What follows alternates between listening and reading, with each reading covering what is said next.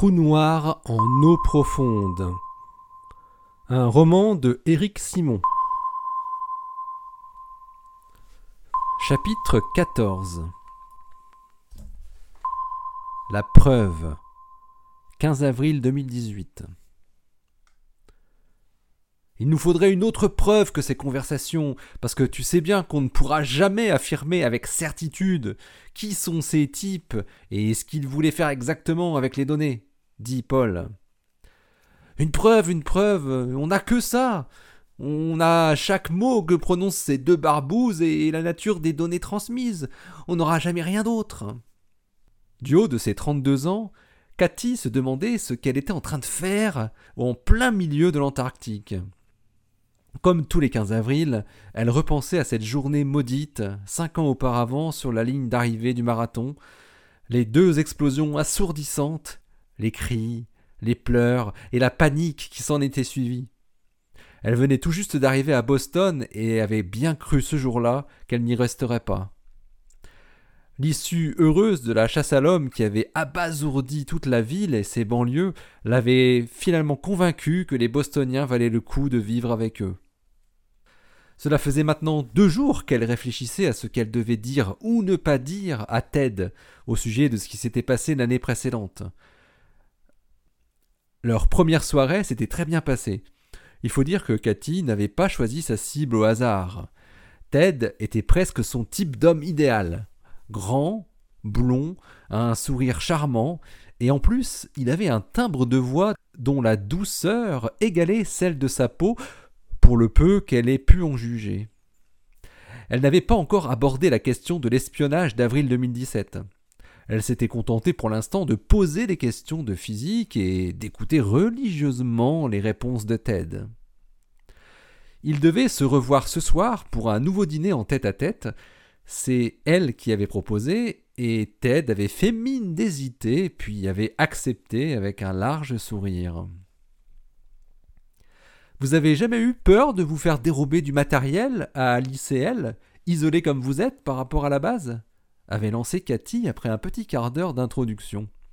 C'est déjà arrivé au SPT. On en était parvenu, avait-elle ajouté.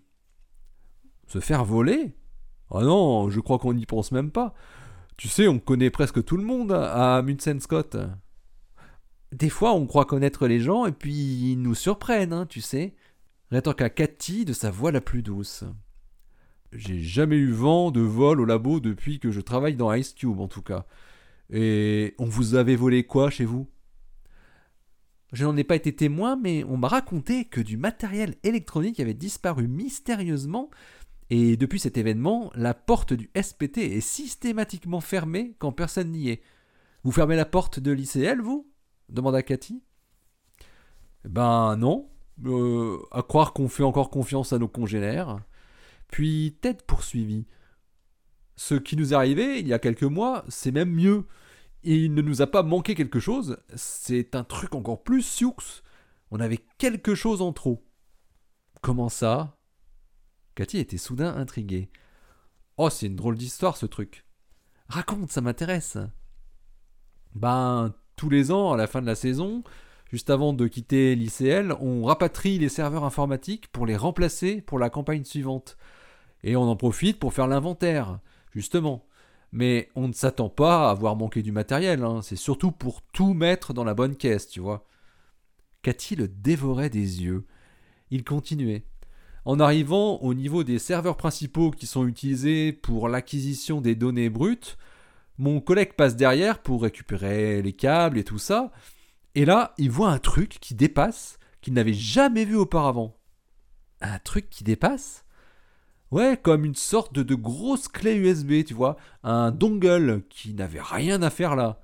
Ce truc n'était dans aucune des listes de l'inventaire. Hyper bizarre. Il a demandé à tout le monde s'il savait ce que c'était que ce truc, mais personne n'a pu lui répondre. Et qu'est-ce que vous en avez fait? Bah, je crois que ça en est resté là. C'est-à-dire Bon, ils ont tout rapatrié comme prévu, y compris ce truc en trop.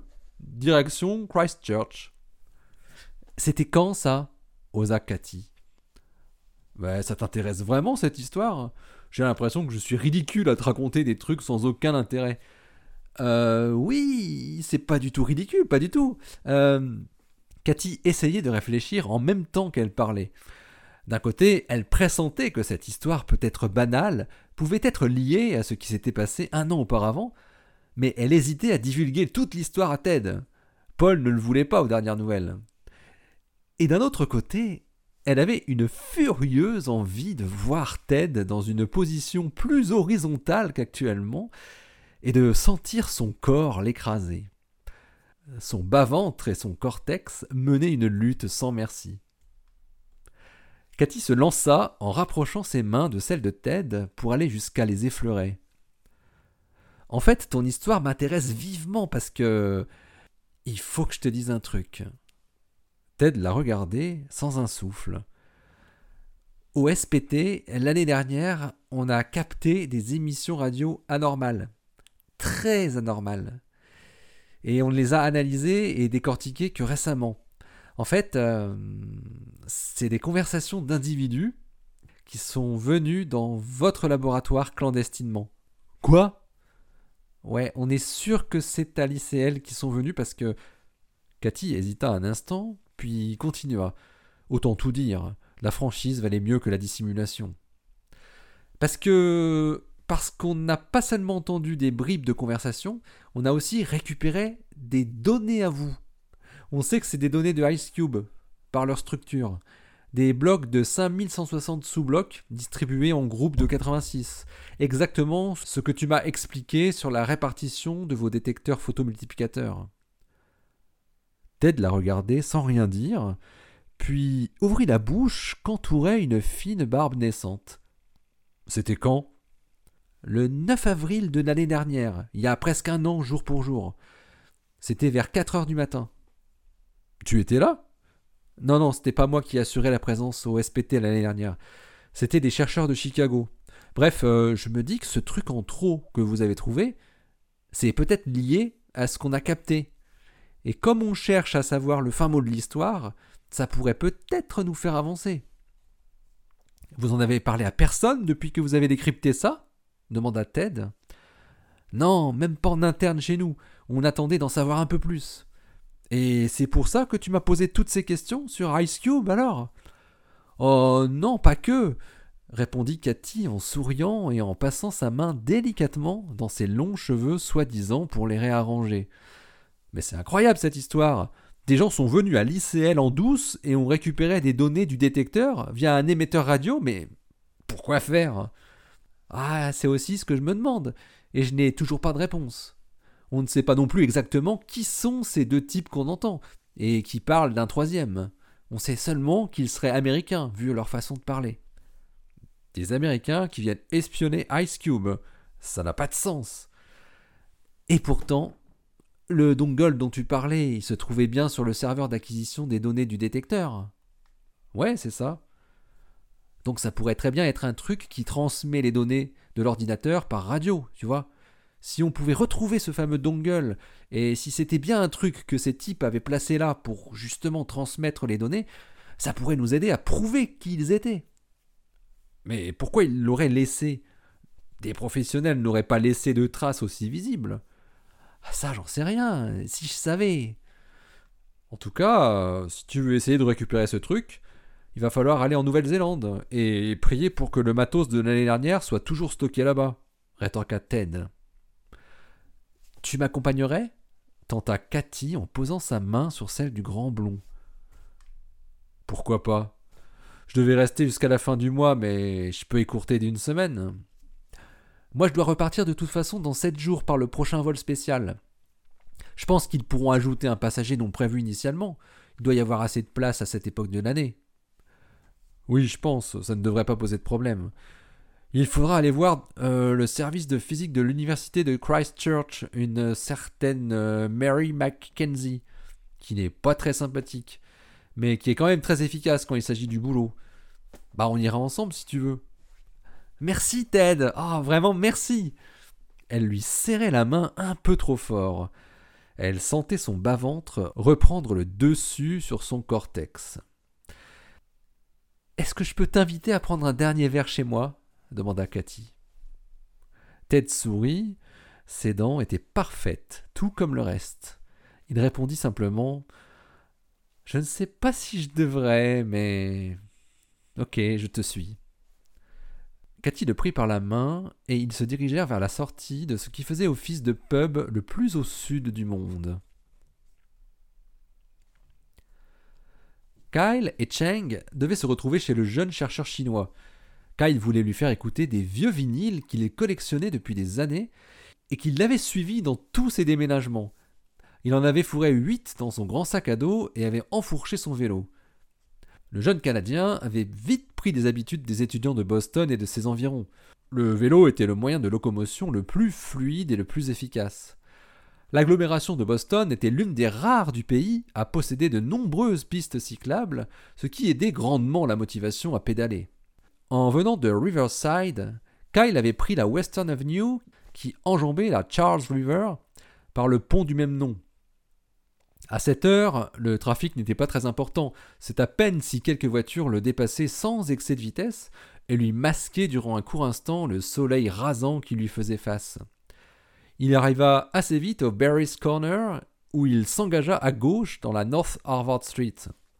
Cheng habitait dans un coin sympa de Lower Holstone, un petit immeuble de trois étages en briques rouges qui se situait presque au fond de Easton Street.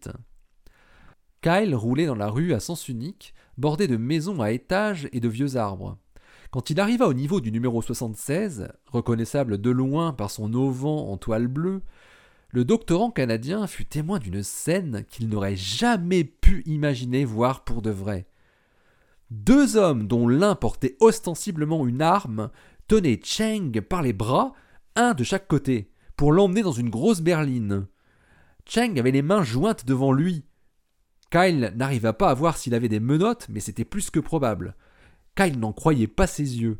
Il commença à ralentir, mais ne pouvant pas faire demi-tour dans la rue sans se faire repérer, il se mit à accélérer au moment où il arrivait au niveau de la berline noire. Kyle évita de tourner la tête pour ne pas éveiller les soupçons, et il tourna aussitôt à gauche dans la rue qui faisait l'angle. Mais il y avait très vite une rue en sens interdit à droite, deux maisons plus loin. Kyle s'y engouffra. La berline noire n'avait visiblement pas encore démarré. Le jeune chercheur canadien s'arrêta au bout de dix mètres dans cette Bradbury Street qu'il avait prise dans le mauvais sens et revint lentement jusqu'au panneau stop. Il posa son vélo contre le poteau du lampadaire et enleva son casque pour s'approcher lentement du coin de la maison beige qui faisait l'angle, d'où il pouvait voir l'arrière de l'immeuble de Cheng et Easton Street au fond. Il n'y avait que deux possibilités.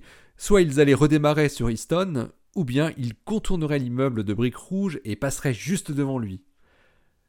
Il ne fallut que moins de cinq secondes pour avoir la réponse à cette interrogation. Les feux avant de la berline apparurent, suivis du reste du capot, et avec le clignotant. Kyle eut un mouvement réflexe de recul. Il se colla tout contre le mur en piétinant un peu la plate-bande qui avait été créée là pour égayer la façade, à moins que ce ne soit un ancien jardinet dont la grille avait disparu depuis des années. La Chevrolet avait des vitres fumées et il n'arriva pas à distinguer Cheng à l'intérieur. Il regardait la voiture qui s'éloignait à grande vitesse et il se rendit compte que ses jambes tremblaient. Kyle comprit qu'il ne devait pas rentrer chez lui. Il était 19h16. Il ne pouvait certainement pas non plus aller à l'institut.